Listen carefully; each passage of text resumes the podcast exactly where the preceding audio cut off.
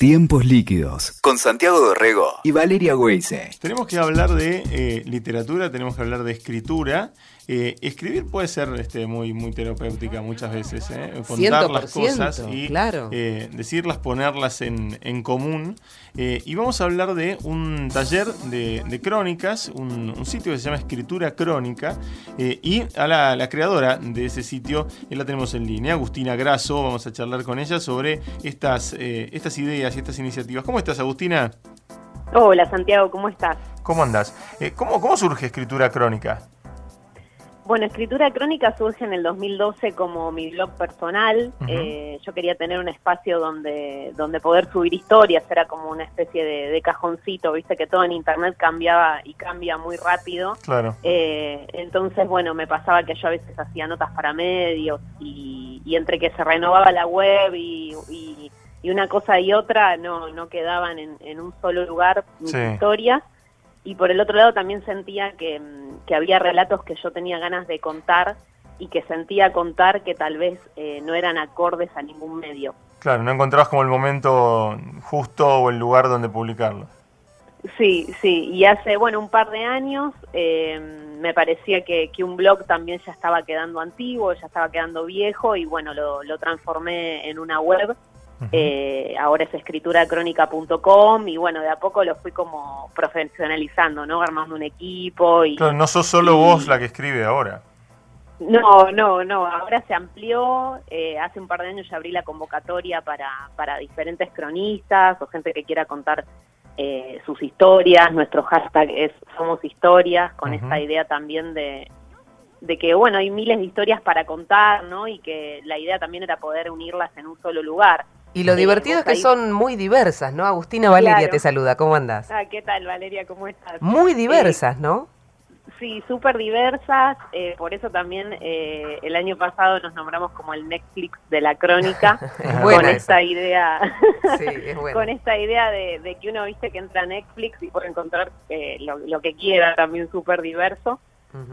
entonces, bueno, con, con esa idea fue que, el sitio fue creciendo y, y bueno, ahora también tengo tengo un equipo que, que, también le pone todo a las redes sociales, eh, a poder editar textos, al diseño, ¿no? que para nosotros también es súper importante. Sí, sí, la página es súper linda y alrededor de eso están generando, eh, estaba leyendo el tema del club de, lectura, el Club Mujeres Crónicas.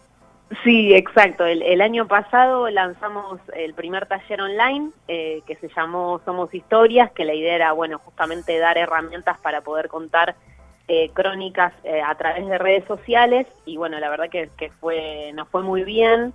se sumó bastantes personas de, distintos países y bueno, la idea de, este año es, un poco apostar un poquito más y hacer el primer club de lectura online, se llama Mujeres Crónicas porque bueno, es un repaso, son nueve meses en los que vamos a ir pasando eh, desde las primeras contadoras de historias, un poco ir buscando en sociedades eh, antiguas hasta la actualidad, ¿no? O sea, hay como una tradición eh, que tal vez como mujeres no nos fueron contando de que somos contadoras de historias desde eh, nada, nuestras ancestras, ¿no? O sea, como... Sí, de generaciones. De, sociedades de antes de Cristo, claro. Agustina, ¿y, cómo, cómo, se va a organizar? Hablaste de nueve meses, ¿no? ¿Cómo va a ser el club? ¿Puede ir cualquiera? ¿Es solo para mujeres? ¿Cómo lo, lo cómo lo tienen ideado?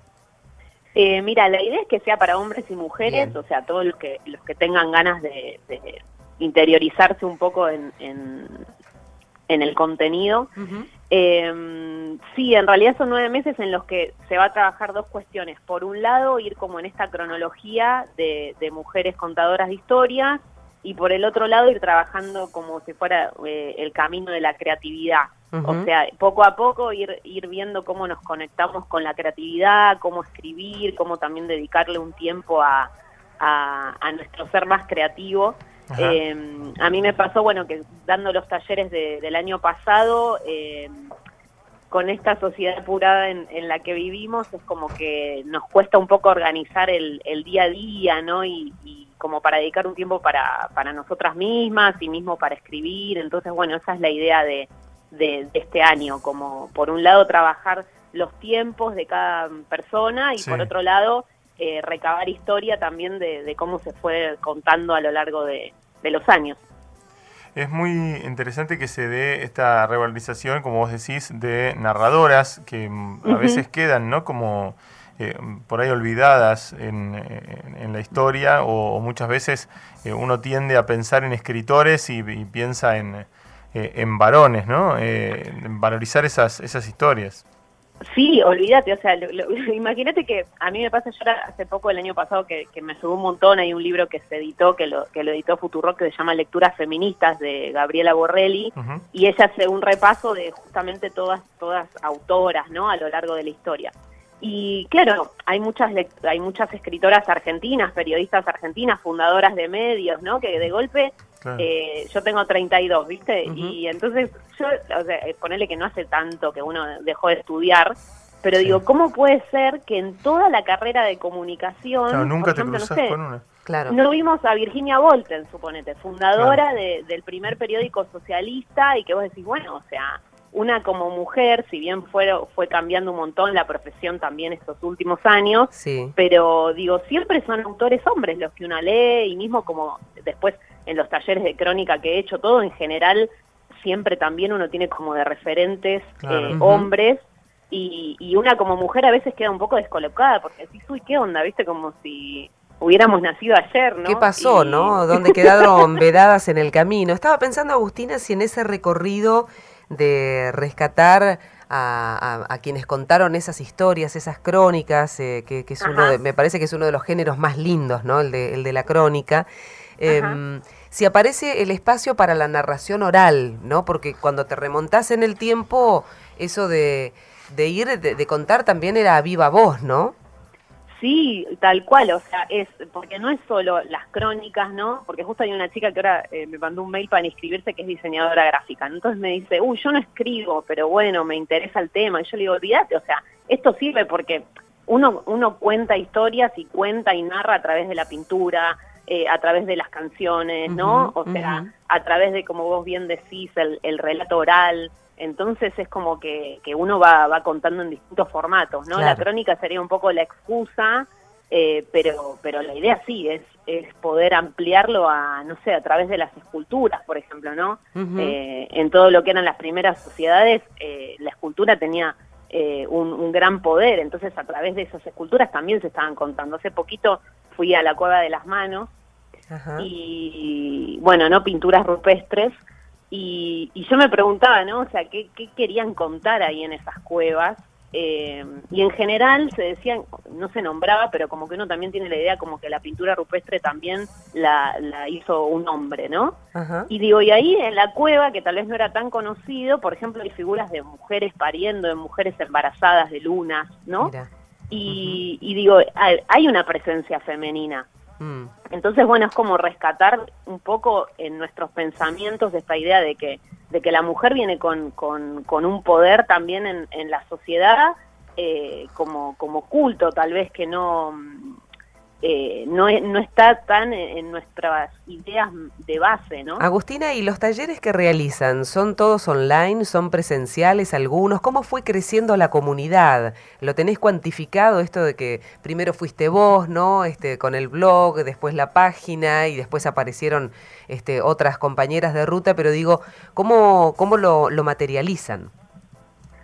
Eh, sí, en realidad eh, por ahora estamos dando solo talleres online.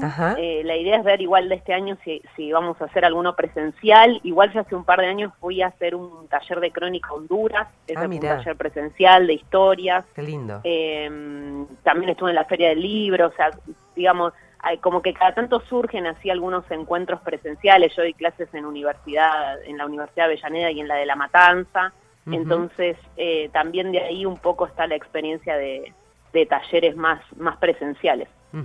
Qué bueno, qué bueno. Mm. está, está buenísimo y es muy interesante que se genere una, eh, una movida alrededor de, narrar y de, contar. Me parece que también eh, por supuesto que todo el mundo necesita contar todo el tiempo, pero lo que estamos viendo también a partir de, eh, de, luchas feministas y de reivindicación de derechos eh, de la mujer es también la necesidad de contar las cosas, de que las mujeres cuenten las cosas, de que relaten las cosas y que también surjan espacios para, para hacerlo con estilo y para ponerle literatura a todo eso, me parece que está buenísimo.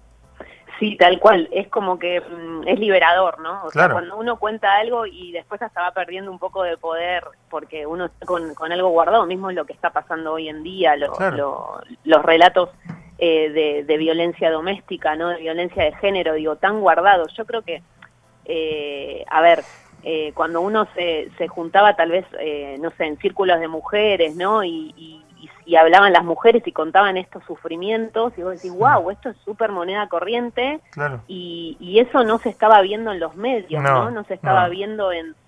Y pareciera una novedad, pero es algo de, años, de años atrás, de, tradiciones familiares. Eh, nosotros hace poco sacamos una crónica que se llama Correr el velo, eh, que es, por ejemplo, sobre matrimonio infantil, ¿no? Entonces, digo, no, o sea, sigue pasando en distintos países de Latinoamérica que es normal que chicas de 12, 15 años se, se casen con tipos de, de 40, ¿no? Y como, bueno, es ir, ir un poco sacando a la luz, no es que son cuestiones nuevas, sino que tal vez hay como también toda una tradición de mucha presencia masculina en medios, de miradas masculinas que tal vez naturalizan, pero no por una cuestión de... Eh, no sé, decir, uy, ese tipo, ¿no? Qué, qué mal que está, sino que es todo un sistema, ¿no? De entre que mujer, que tal vez estaba mucho tiempo en su casa, digo, no tenía acceso a medios, digo, es como toda una historia de, de ir deconstruyendo porque... Es una cuestión eh, cultural, es, así, Agustina. este, Lo estamos viviendo nosotros en, en, los medios y nosotros nos estamos deconstruyendo, cada uno de nosotros también en nuestro trabajo, en nuestro modo de comunicar. Bueno, lo último que tiene que ver con los femicidios, esta ola impresionante, impactante, él apareció muerta en lugar de la mataron, ¿no? Este, eh, que, viste, cuesta un montón todavía el lenguaje muchas veces sí, sí, el modo de, decir las cosas, ¿no? Sí, que lo tenés internalizado. Agustina, ¿tenés un, un, lugar donde escribir este que te guste mucho? ¿Tenés un horario? este o ¿Sos de las libretitas? ¿Sos de hacerlo en la compu? ¿Cómo es tu dinámica como escritora? Eh, bueno, yo tengo siempre una libreta, o sea, de todo el tiempo siempre tengo una libreta, la voy renovando. No falla em, eso. no, falla, no falla. Después, obviamente, para modernizarse un poco están las notas del celular, ¿no? Eh, ir intercalando con notas del celular. Eh, sí, yo en realidad al principio escribía en lo que era el garage de mi casa, o sea, me había armado ahí como un, como un espacio al principio en la cocina, y bueno, y ahora ya tengo un espacio cerca de mi casa, eh, al que al que intento ir ir seguido. Ahora tengo una gata, así que la vengo a cuidar. Muy bien. Ah, muy bien. Es, una cosa, para volver, claro. Pero sos de, sos de escribir a la noche, ¿tenés horarios o a la mañana? ¿Qué te gusta más? Eh, no, no, no, todavía no estoy, medio ahí como viendo a ver si, si me pongo un horario, ¿viste? Porque también vengo como dejando otras estructuras más de trabajo tradicional que, que te obligaban un poco a escribir cuando tenías tiempo libre, ¿no? Claro, claro. Eh, entonces, bueno, eh, me gusta me gusta la tarde, me gusta dormir, así que la mañana no sería mi momento, eh, pero pero más de la tarde me claro. Y la estética de la, de la página también es muy bonita, ¿no? Los colores, los filtros de las fotos, ¿no? ¿Esto lo manejan ustedes? ¿Se lo dan a alguien? ¿Cómo, cómo lo manejan? Eh, sí, en realidad, bueno, desde un principio, a mí me encanta igual todo lo que es estética, eh, me parece súper súper importante. Es como un complemento, ¿no? También es un modo de contar, por eso cuando hablaste también de que hay distintos modos de, narrar la crónica, la imagen también, ¿no? Es un sustento que, que acompaña el texto acá. Sí, tal cual, tal cual. Lucía Sierra es la diseñadora que, que está en escritura crónica ahora eh, y bueno, ella tiene un, un, también una estética como que sabe captar muy bien lo, a veces viste que uno tiene una idea y decís, ay, ¿quién me la puede llevar adelante? ¿no? Claro, Todo bien con el multitasking, pero diseñar no. O sea, como hasta un lugar, ¿no? Eh, y ella, bueno, sabe captar muy bien, entonces eh, tenemos un grupo de WhatsApp con Tatiana Rojas, ella es de Colombia, está trabajando desde España, mm. Cintia Finbar es de acá de Buenos Aires, que también, o sea, tenemos un grupo de WhatsApp y bueno, muchas veces tiramos las ideas, eh, quizás Lucía manda algunas opciones y nosotras vemos cuál, cuál es la más votada, ¿no? y por otro lado, bueno, viste lo que es también la cultura de Instagram, eh, haces 20.000 fotos hasta que una te queda bien, ¿no? Claro, eh, Como para mí es algo, algo que me divierte también pensar en la estética. Y es interesante también que en cada red ustedes también encuentran como la manera de, de, contar, ¿no? Porque yo le he leído mm, relatos en, en Instagram de pronto, en, en, las cuentas de ustedes, que es una, es una red que uno diría, bueno, es una red eh, casi exclusivamente fotográfica. Sí, sí, sí. La verdad que Instagram eh, lo que tiene es como, sí, como también ir jugando con los distintos lenguajes, ¿no? Porque tal vez en Instagram uno puede jugar más a ser un influencer, eh, se valora un montón más lo que lo que no tiene no tiene quizás, o sea, como que yo veo dos cuestiones. Por un lado, quizás con las eh, historias instantáneas, quizás ahí podés jugar un poco más en hacer un videíto, hacer un mm, video mm. de, la gata, no sé, como algo más natural, que tal vez te suma en el día a día eh, y después, bueno, ir pensando eh, distintas quizás reflexiones más del momento, que tal vez no da hacer una crónica y subirla al sitio, pero sí para, para una idea que una se le ocurre y lo sube a las redes. Por curiosidad, Agustina, justamente por esto que, que, vivimos hoy de instantaneidad, de las redes, de los tiempos vertiginosos y demás, el tiempo de la lectura que parece ser otro, esa dinámica, ¿piensan la extensión de las crónicas? Sí, la extensión de las crónicas, eh, un poco cuando, cuando Escritura Crónica hace un par de años, eh, digamos, fue la idea de, que sea un sitio, eh, queríamos, el eslogan en ese momento era crónicas ágiles para una realidad apurada, ¿no? Como diciendo, ah, bueno... Ah, bueno, ahí está, es el concepto de lo que te quería preguntar, tal claro, cual. Claro, o sea, como que uno dice, bueno, estoy apurado, no tengo tiempo para leer, ¿no? Entonces, bueno, no estaba como en ese momento tan eh, popularizado el tema de leer desde el celular, ¿viste? Sí. Y entonces, obviamente, la gente no está tanto tiempo leyendo un solo posteo o una sola crónica en el celular. Entonces, con esta idea dijimos, bueno, ¿cómo quizás podés hacer un texto profundo o trabajar alguna temática universal en un texto corto que a vos te quede la idea y que lo termines de leer? Porque muchas veces lo que tal vez se ve en otros sitios es que los textos son muy extensos y te genera como un poco de... Mm, frustración, ¿no? Como no terminar de leerlo, decís, lo leo después y después ese después nunca llega, ¿no? Tal cual, tal cual.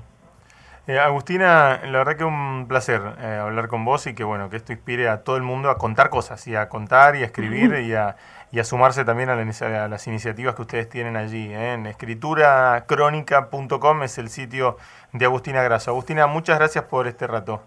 No, gracias a ustedes por interesarse en esta nueva clase de periodismo y nuevos sitios. Fuerte abrazo y que funcione más que bien este club de lectura. Muchísimas gracias por, por la buena onda. Un beso enorme a los dos. Chau, chau. Chau, chau. Escuchaste Tiempos Líquidos con Santiago Dorrego y Valeria Weise. WeToker. Sumamos las partes.